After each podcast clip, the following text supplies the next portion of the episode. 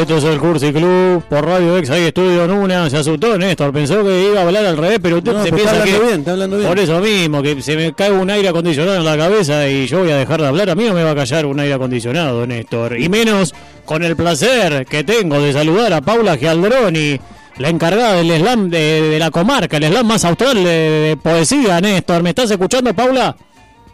¿Qué onda, Tania? Por acá estoy. ¿Cómo estás, Paula? Primero, lo, lo primero que te voy a preguntar, porque nosotros estamos acá en el eh, Caribe conurbano, que nos encanta este lugar. Las temperaturas siempre son calientes y húmedas, pero me encantaría saber cómo está el bolsón, que es donde estás. Eh, no, eh, mira, el bolsón eh, está bastante caliente, ¿no? El cambio Ah. climático, los incendios y toda la boludez eh, nos están prendiendo fuego, pero estamos bien. Está que, está haciendo mucho calor, contá un poco porque también nos interesa el tema de No, los bueno, incendios. no, hace 25 grados, nada, eh, por los incendios también la deforestación, ¿no? No sé, eh, cambio climático, amigo, pasan cosas. Lo que está pasando, bien igual. lo que está pasando en todos eh, lados. fue el invierno menos inviernos que, que hubo en el bolsón, o sea, para el, el nivel de frío que suele hacer, no, no, no lo hizo, digamos. Me imagino que eh, hacer un slam poético en el bolsón debe tener su magia. Eh, no solo ahora que estamos en temperaturas cálidas, pero también con, con, con- el frío, ¿no? Sí, no, igualmente eh, siento que es un desafío en, en, cualquier clima, ¿no? Y más cuando llegas, yo soy de Chaco, ¿no? Em, cuando vine a- al Bolsón, eh, no, o sea, no me conocía nadie, nadie conocía lo que era un slam, así que fue también un desafío, pero fue una semilla que, que prendió súper rápido igual. Igual el invierno lo pasamos eh, muy bien, tomamos mucho vino y poetizamos mucho, así que ya, ya misión cumplida. Me gustó, me gustó que usen el, el elixir para potenciarse y para encontrar su numen. Eh, Paula, eh, recién hablaba que, que sos del Chaco. ¿Cómo fue eso de, de irse del Chaco y comenzar un camino que tal vez ya habías recorrido eh, la en la provincia de la cual sos oriunda y llevarlo a- al Bolsón, a, a la comarca? Eh, igual básicamente yo comencé por el 2013 por ahí, Slam Corrientes, ¿no? Porque Chaco Sí. ya tenía su Slam que no estaba muy activo, pero como dejaron el reinado del Slam de Chaco, lo que hice fue unir a través del puente Chaco Corriente, Slam Chaco Corrientes, y así fue tomando otros territorios. Así que mm, no me es muy difícil crear espacios, pero sí es un desafío para la propuesta, para, para el lugar cuando ya tiene ya tiene su impronta, sus movimientos acá, ¿no? Pero creo que ayuda mucho el hecho de que hay muchísima diversidad en el Bolsón, ¿no? Tanto de gente de distintos lugares y, e, e ideologías, ¿no? Como que es una cueva donde muchas personas encuentran su lugar, así que siempre eso ayuda mucho. Antes de preguntarte un poco cómo fue eh, esa, esa primero esa pulsión que te llevó al sur y cómo fue construir el slam en ese lugar, eh, quería preguntarte, más, más que preguntarte, que le cuentes a, las personas que están del otro lado, ¿qué es un slam poético? Porque eh, por más que muchos lo saben, no todas las personas lo explican de la misma manera. Nos encantaría saber cómo, cómo explicás vos que es un slam poético. Para mí un slam de poesía es un torneo bizarro en, en el cual eh, los participantes, los poetas, tienen 3 minutos 20 segundos para decir su texto, su canción, su performance o su silencio. Tiene que ser todo de autoría propia, claro. Y la idea de que sea un torneo es que va con puntaje, ¿no? Pero de ninguna forma eso significa que vamos a evaluar la calidad del poeta ni del poema, sino justamente hacerles luchar con el ego, que es algo que pasa mucho en el mundo del arte y de la poesía, aunque se hagan los otros algunos. Eh, hay mucho ego por ahí dando vuelta. Así que es un desafío para las personas que participan. Siempre es lindo ganar si se gana, pero si no se gana, también lo convertimos en un premio. Me encantó, me encantó como lo, explicó Paula. Estoy acá con el mago Néstor también, que le, encantó la explicación porque él es un gran participante también de los slam. Ahora sí me gustaría, Paula, que nos cuentes un poco cómo fue llegar al sur. Ya vamos a ir un poquitito más atrás de tu historia, pero cómo fue llegar al sur y, empezar así, que sea algo incipiente, empezar, me imagino, a aunarse, mancomunarse con otras personas para eh, lanzar el slam comarca. ¿Cómo fue ese camino? No, igualmente, bueno, yo llegué por condiciones X, no eh, al sur, andaba viajando, me quedé varada por la pandemia, eh, bla, bla, bla, así que en un momento dejé de resistirme y empecé a hacer mi, mi vida acá, caí a Tinta Bar, que es el bar donde, que es nuestra casa, ¿no? Eh, donde hacemos slam, aunque ahora vamos a, lo estamos por hacer en distintos lugares. Lo que sucede es que el dueño de Tinta eh, era, era participante de Slam Zona Sur, yo fui a leer una noche a un evento de poesía que había, no era un slam, era una noche de poesía random. Él escuchó que yo era hacía slam, así que me propuso hacer un slam. y ahí empezó, así que nada, estaba Vane, que es Vane Balusco, ¿no? Eh, mi compa con la que hacemos hoy en día Slam Comarca, y ahí empezó toda la movida y el resto se hizo solo. Un slam siempre es una muy buena fórmula porque funciona sola. Cada, cada persona que va a leer tiene amigues, eh, y tienen más amigues y hay gente nueva, más la gente de antes y siempre cae alguien nuevo y este es un lugar turístico, entonces es una fórmula que no que si está bien hecha siempre puede funcionar eh, como como itinerante, pero también eh, desde el contenido, ¿no? Acá se, se han tratado un montón de temas en la poesía, desde la diversidad, la disidencia, la masculinidad, la maternidad, etcétera, etcétera, abusos, un montón de, temáticas súper fuertes, no es todo un show, ¿no? Es como, y hay mucho respeto, la gente entendió acá muy bien el, código de, del silencio y de respetar al otro cuando está en el escenario y eso para mí es un gran placer, más allá de mí, ¿no? Digo que cada, cada quien, pero vea ese espacio, ese silencio para quien está en el frente, me, me gusta un montón. Ahora se nos viene la temporada, así que eso va a cambiar un poco, porque eh, circulan otras personas que, que están en búsqueda de otras actividades y se encuentran con un slam de poesía, por ejemplo, lo cual me encanta. Eh, recordemos que Paula, además de organizar el Slam Comarca junto a Vanessa y otras personas, también escribís, también sos poeta oral. Me gustaría saber eh, si cambió un poco eh, tu poesía o tu escritura eh, a la hora de, ponerte a, pensar sobre qué escribir, cambiando de ambiente, pasando de un lugar como Chaco Corrientes a llegar acá al Bolsón? Eh, no, no, no, no, mi escritura no cambia en consecuencia de, los lugares o de los eventos, sino de, mí misma, ¿no? Como de, mi propio crecimiento. Hubo un momento de mi vida que parí tres libros en menos de dos años. Eh, y luego también yo fui transformándome, ¿no? Entonces tenía que buscar mi nuevo lenguaje, mi, nueva forma de decir las cosas. Entonces, hoy en día para mí los libros siempre digo que ya son una consecuencia, me interesa más abrir la cancha para, para, otros, para otros escritores y, poetas y lo mío es una consecuencia. Sí cambió mucho eh, la, la interpretación, ¿no? El posicionarme en un escenario eh, a mí personalmente me ayudó muchísimo a, crecer como en, el dramatizar eh, la, poesía oral. O sea, me autodirijo, pero en estos como 10 años que llevo haciendo esto, digo, he mejorado un montón. Yo no, podía ni leer. Todavía no puedo leer, por eso yo declamo, porque no puedo leer porque tengo dislexia pero también hay muchas personas que también eh, las veo crecer y eso me encanta porque las impulsa de cierta manera a mejorar, si se quiere decirlo de alguna forma, pero digo, eh, es un espacio de, contención y de desarrollo también, porque es de acompañamiento. Yo me bajo del escenario y también cuentan conmigo de muchas maneras, no es solo estar ahí, ir a leer poesía, sino generar como un montón de vínculos y, espacios más allá de leer poemas.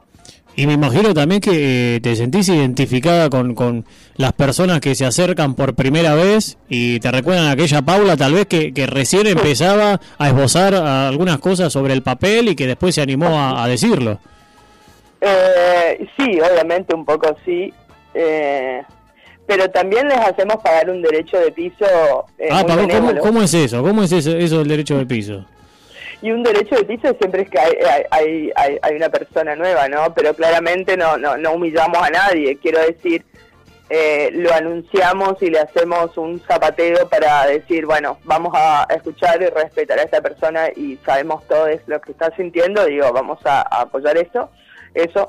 Nada, hay personas que te sorprenden un montón, que suben y leen como si hubieran, si lo hubieran hecho siempre, y hay otras personas a las que les cuesta más y vos las ves temblando y, nada, obviamente después las abrazás porque es un montón animarse a exponerse intelectual y emocionalmente frente a personas, algo que nosotros ya podemos tener muy naturalizado, ¿no? Es como, hay, personas que no, que les implica un, un, montón.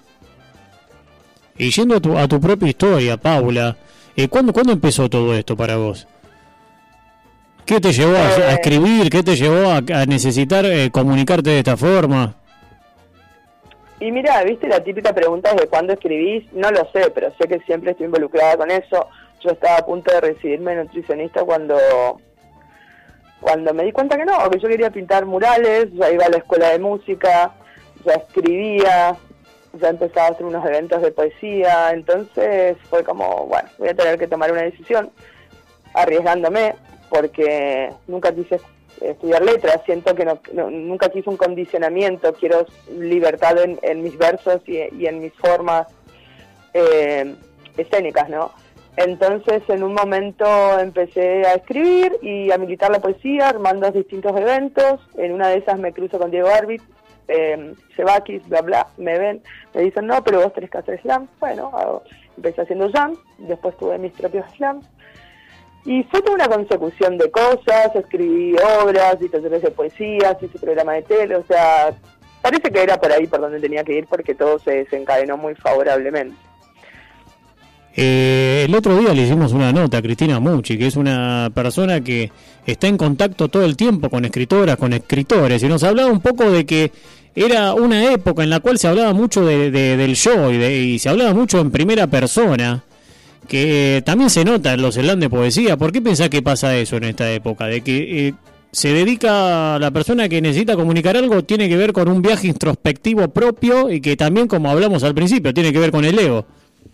Claro. Eh, mira, no sé con qué tiene que ver, pero porque no puedo hablar por los demás, pero sé que cuando recién te animás a, mostrar lo que escribís o, o a ir a un slam o donde sea, ¿no? Siempre vas primero como con confesiones, ¿no? De alguna manera.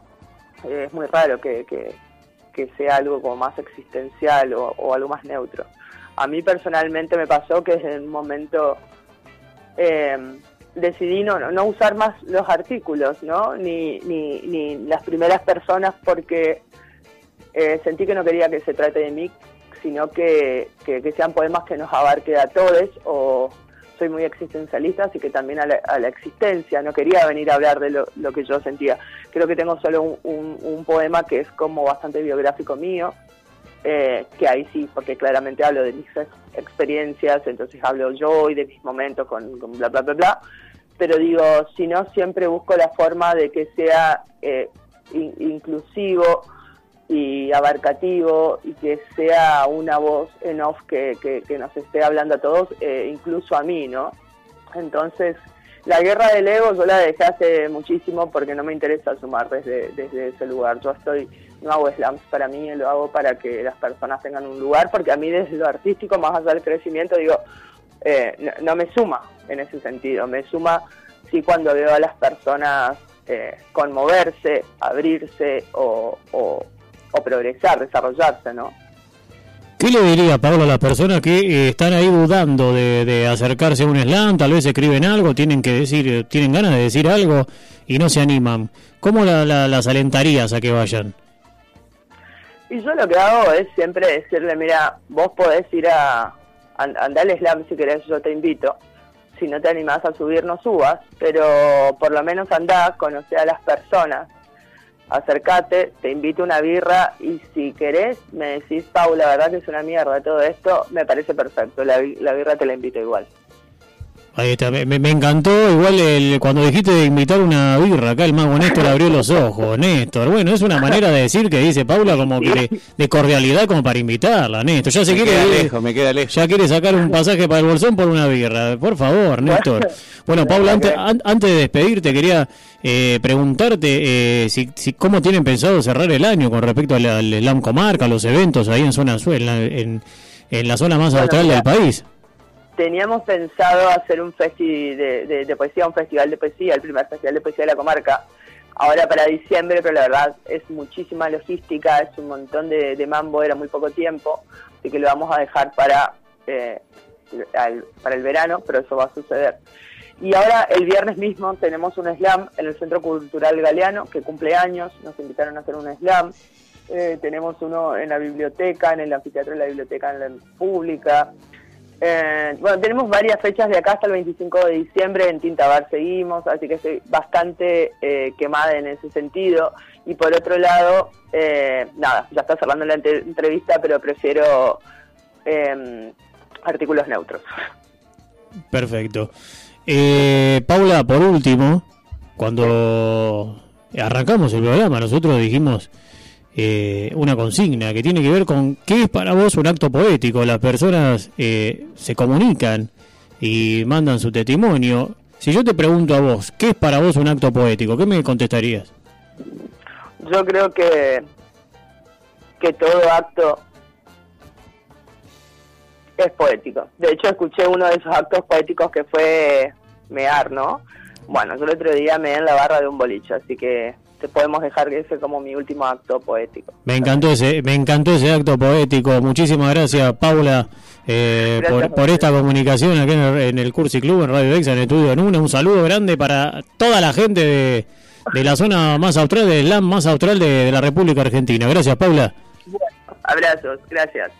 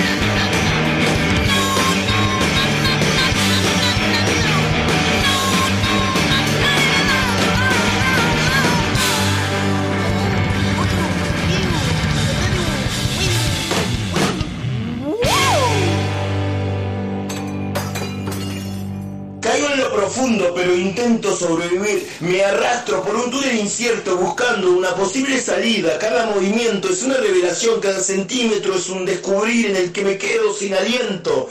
Siento entre los dedos el filo de las piedras que cortan mi respiración. Cada tanto pierdo el incentivo, agoto mis ganas de vivir, dejo atrás la esperanza, lloro y me lamento porque no veo a mis amigos pero continúo. Nunca le tuve miedo a la angustia, nunca le tuve miedo a mis demonios. Aunque el barro me corte la respiración, voy a sobrevivir un día más. No importa, llega al fondo y me encuentro solo en lo profundo.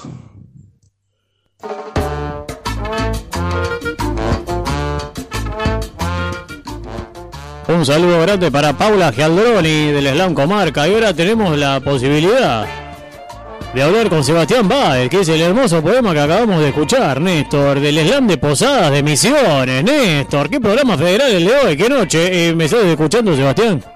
¿Qué tal? Buenas noches, ¿cómo andan? ¿Cómo estás, Sebastián? Atento al programa, estoy escuchando la verdad todos estos actos poéticos que estuvieron pasando esta noche.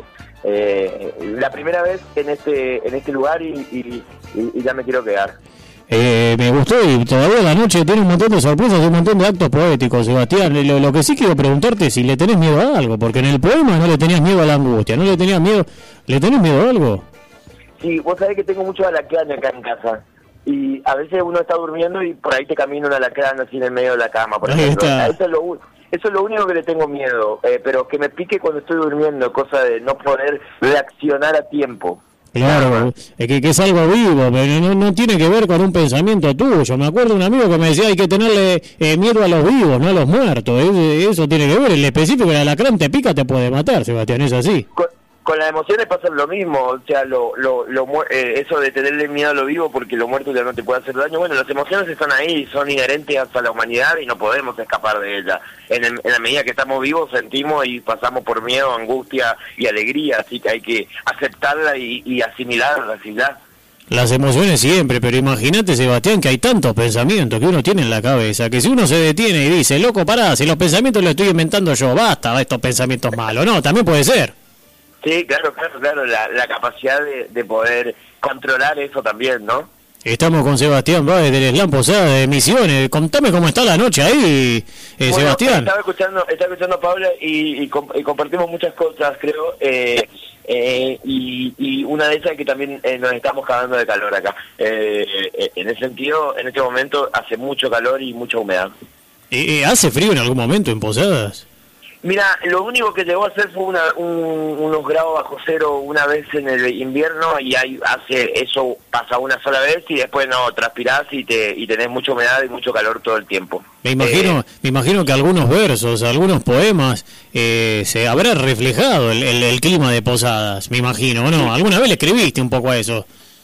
Y sí, todo, un poco siempre, porque el, eh, eh, uno cuando está ahí a, a través del calor y la, la humedad y se siente la frustración, la pesadez del día, como que eh, siempre la, la poesía tiende a ser un poco bajonera, si se quiere, y, y como que, bueno, abordamos esos temas.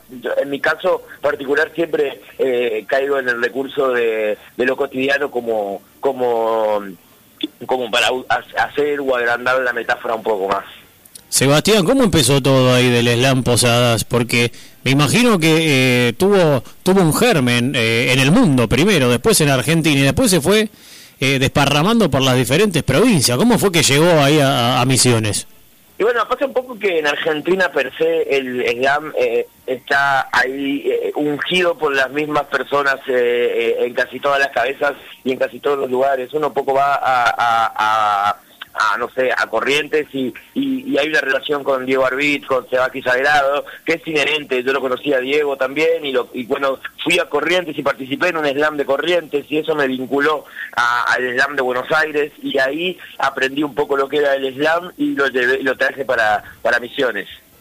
¿Qué, sent- qué, qué sentiste o qué diferencias viste de, por ejemplo, un slam que es en Misiones, con gente de Misiones? Por más de que recién hablábamos con Paula y sabemos que el Bolsón, al ser un lugar turístico, tal vez te encontrás con personas o con, con poetas que, que son de diferentes partes hasta del mundo, pero imagino que cada provincia lleva un poquitito lo suyo.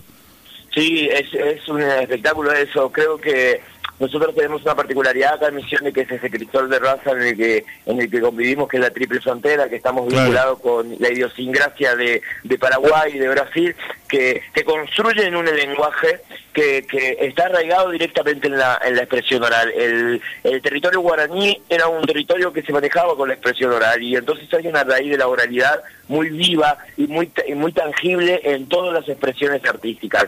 eh, desde antaño hasta ahora, ¿no? Y, y, se siente eso porque porque nosotros pasamos de el primer slam tuvimos 35 inscriptos y más de 200 personas fueron a ver un evento de poesía. Pero fue, es una locura eso que me está diciendo Sebastián, es un montonazo.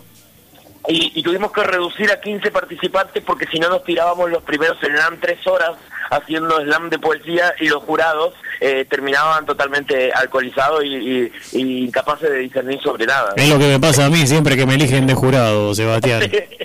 Fui jurado, fui jurado hace poco en el Slam Bariloche y, y me, pasó lo mismo, pero bueno, eh, es lo que sucede. Acá estamos con Néstor, acá estamos con Néstor, eh, con el mago Néstor, que se está tomando justamente un vaso de agua porque debe estar bajando todo lo malo que se, todo el agua, el agua sucia que se tomó hace un rato. Pero bueno, hablemos del mago Néstor, Sebastián. Estabas hablando específicamente de los slam ahí en Misiones. ¿Cómo, cómo fue organizar el, primero? Recién hablaste un poco de, Diego Arbit, eh, que, que también eh, llevó a otras personas que estaban interesadas en, participar en slam o de, eh, llevar eh, estos slam que sucedían en otros lugares a sus propios lugares. Pero ¿cómo, cómo fue eso? ¿El, primero que organizaron? ¿Te juntaste con otra gente que tenía las mismas inquietudes? ¿Cómo, cómo fue llevarlo a cabo? Mira, fue loco porque yo el slam lo conocía por los videitos en YouTube, primero que nada, ¿no? Uno veía videos de, de, lo que pasaba en Buenos Aires y, un poco te dio una idea. Yo no vengo de la poesía, ni siquiera soy de Misiones, yo nací en, Río Cuarto, Córdoba, vine muy chico a vivir a Misiones y eh, me, dediqué después de grande y cuando estuve en la universidad al periodismo y trabajé en la redacción periodística, trabajé para Página 12, redacté en THC unos años y un día conocí a Joshua que eh, Joshua, si no lo conoces, es un poeta... Sí, por supuesto que lo conocemos, era, era amigo nuestro, era amigo nuestro. Si, era de, del reinado ahí de donde usted... El Caribe conurbano, claro. Del Caribe conurbano, exactamente, así que claramente lo conocía. Y vino Misiones y un día me dijo, ¿por qué no lees algo de poesía tuya, sea?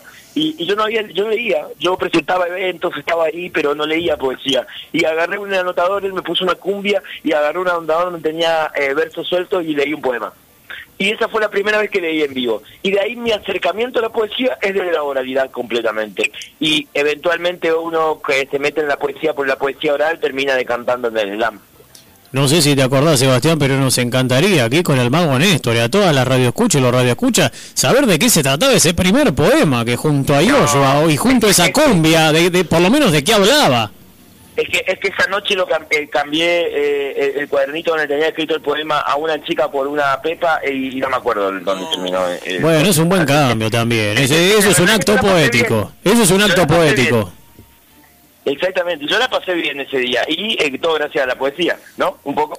Cambiar un libro eh, de poema por un cuarto de pepa es un acto poético. Acá está lleno de actos poéticos este programa. Ni siquiera un libro de poema, era mi anotador personal con un par de, versos escritos. Claro, capaz que tenías eh, la lista del supermercado también, que tenías que comprar, no sé, shampoo, papel higiénico, pata dental y te clavabas un poema.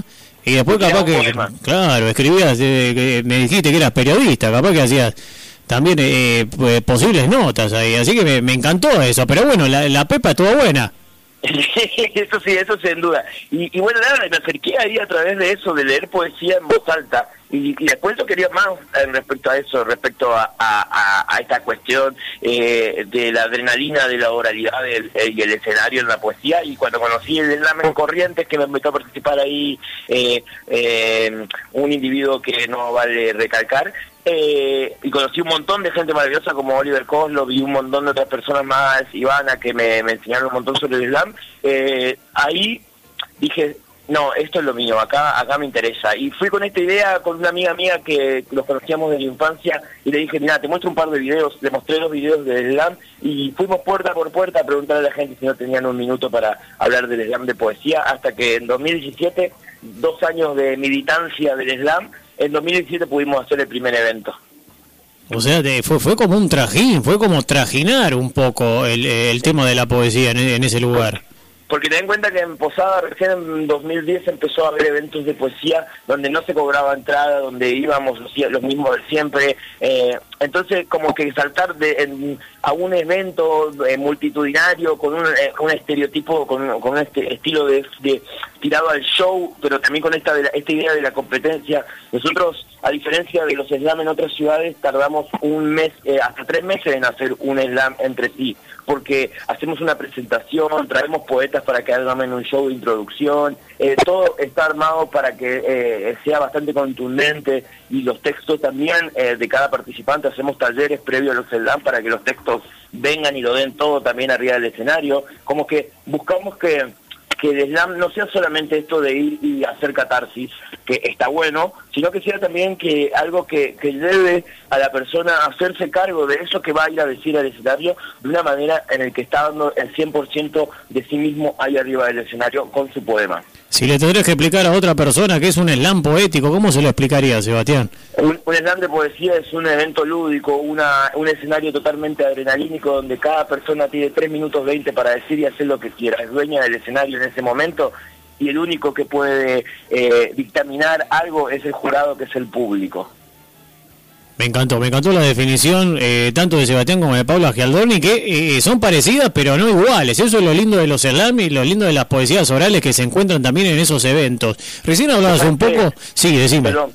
Vos sabés que a mí me pasa que en lo particular yo tuve una experiencia muy loca este año porque entramos a formar parte de Slam Argentina y armamos lo que es el Avia Yala Poetry Slam, que es el Slam de las Américas, y estamos trabajando con, eh, eh, con eh, todas estas organizaciones en armar el Mundial para Bélgica 2022.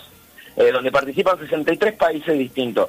Y como vos decís, eh, con mayor o menor dinero, con mayor o menor cultura, con distintas culturas, con distintos poderes políticos pasando en este momento, en todos los países, a eh, con todas las diferencias que tienen, hay un montón de semejanzas en relación al Islam, que es gente queriendo decir lo que tiene adentro. Es que tu- tuvimos a nuestra representante, a Checha Cadener, que es una gran amiga acá, y también pasamos nuestros poemas. Quería hablar un poco de, de ese comentario que dijiste, como que eh, la poesía o los poemas siempre te llevan algo bajonero. Quería saber eh, cuáles eran los leitmotiv de las personas que participan más precisamente ahí en Posadas o los tuyos a la hora de escribir, sobre qué escribís, qué es lo que te interesa. Bueno, tenemos una realidad muy grande que es que nuestro gobierno provincial se llena la boca hablando de que cuida la naturaleza y vende bonos de, cuidado del medio ambiente, pero eh, eh, sistemáticamente y metodológicamente eh, privatizan y venden a e inmobiliarias gigantes toda la costa del río Paraná acá. Entonces hay mucho de eso, hay mucho de, cuestión de género, hay mucho de, las disidencias, hay mucho de voces que, que, que sistemáticamente fueron calladas eh, y que no son una realidad de, de la provincia, sino que son una realidad de- del mundo en, en general, porque porque nos dimos cuenta de que de que eh, fuimos avanzando a un estilo de vida que, que nos llevó a un comportamiento naturalizador de ciertas cosas que no estaban tan bien y que bueno, la gente ya se cansó. Y, y un poco se ve eso, pero también esta cuestión de la naturaleza por el lugar en el que estamos. Misiones tiene una particularidad que hace 20 metros y tenés un bosque, tenés un, un, un paraje similar al de una selva, tenemos montes, tenemos arroyos, tenemos ríos, hay un montón de cosas eh, naturales pasando, incluso en la ciudad. Y eh, el, el Estado hace un, eh, una mala explotación de eso y lo vende al mejor postor, ¿no? Y bueno, eso se ve también ahí en los textos.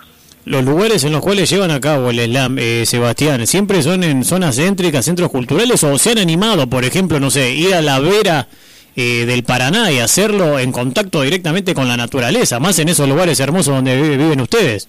Sí, lo hicimos en Oberá y estuvimos a punto de hacerlo en San Ignacio, cerca de la ruina de los jesuitas, pero eh, no tuvimos, eh, justo empezó la pandemia y bueno, eso imposibilitó un par de cuestiones que estábamos cerrando. Eh, nosotros habíamos hecho hasta el 2020, 2019, eh, alrededor de seis slam, como te digo, nosotros te- nos tomamos el tiempo entre slam y slam para que, porque también realmente lo hacemos a honorem, no cobramos nada, no, no tenemos ningún tipo de ingreso, no, no, no, no generamos ni gastamos con el slam y tratamos de hacerlo totalmente autogestivo y que se mantenga en sí mismo, ¿no es cierto? Pero este año, por ejemplo, hicimos un evento al aire libre en una plaza en la periferia, no en el centro de la ciudad, pero sí en la periferia de, de- la ciudad y, y, sí estamos tratando de hacerlo. Justamente ahora, en, en, en un par de semanas, hacemos otro slam y esta vez lo vamos a hacer en una casa totalmente clandestino, eh, posiblemente sin poner la dirección en el afiche. Me encantó, me encantó. Eh, ¿Te gusta el mate a vos, Sebastián, no? Me imagino que sí. Sí, sí, sí. sí, sí. O tomás más tereré. Soy tereré, eh, so- soy de posada, acá tomamos mate eh, a la, todo el día y, y- y posiblemente te mueras. Eh, entonces, eh, somos más de tomar tereré, claro. Tereré, ¿alguna hierba especial? Sí, eh, pues si hay mate, seguro algún mate de cucu cae, pero si no, eh, eh, la que venga en relación a las hierbas. Al- al- algún yuyo o algo, porque me encanta cómo se presa, Néstor. Esta, esta persona, Sebastián, la verdad que me encanta cómo, cómo contesta esa velocidad de las palabras, esa perspicacia. Sebastián, antes de despedirte, bueno, eh, nos encantaría saber qué va a ser del Slam Posadas y, y, y también de vos, de acá a fin de año y el año próximo. ¿Qué tienen pensado? ¿Algún evento que quieran eh, comentarnos para que también la gente se entere del otro lado? Bueno, nosotros tenemos un evento fijo todos los meses que se llama Mi Pequeño Incendio, que es como un pequeño ciclo de poesía que hacemos en una galería de arte acá en el centro de Posadas. Eh, y lo, hace, lo hacemos ahora el 16 de diciembre. Eh, eso es una cosa. El 30 de, diciembre hacemos el slam número 9 en, en, una, en una casa, pueden entrar en Slam Posada, que la página, si alguien está por, por Posada o por misión y quiere ir a un evento de poesía, el 30 de diciembre hacemos un slam. Y el 31, primero y 2, hacemos una gran fiesta en una, en una chacra donde hay un evento con bandas, con poesía, con talleres, con un montón de cosas. También ahí, si siguen a la página del Slam Posada, te van a enterar de eso. Qué ganas tengo de ir, eh, Néstor. Eh, qué ganas de, de, ir ahí al slam de, Posadas y también esta fiesta que me está diciendo Sebastián. Eh, las puertas abiertas. Se me ocurrió hablando de las puertas abiertas. ¿Hay algo prohibido en los slam? ¿Hay algo que vos decís, esto no se puede hacer?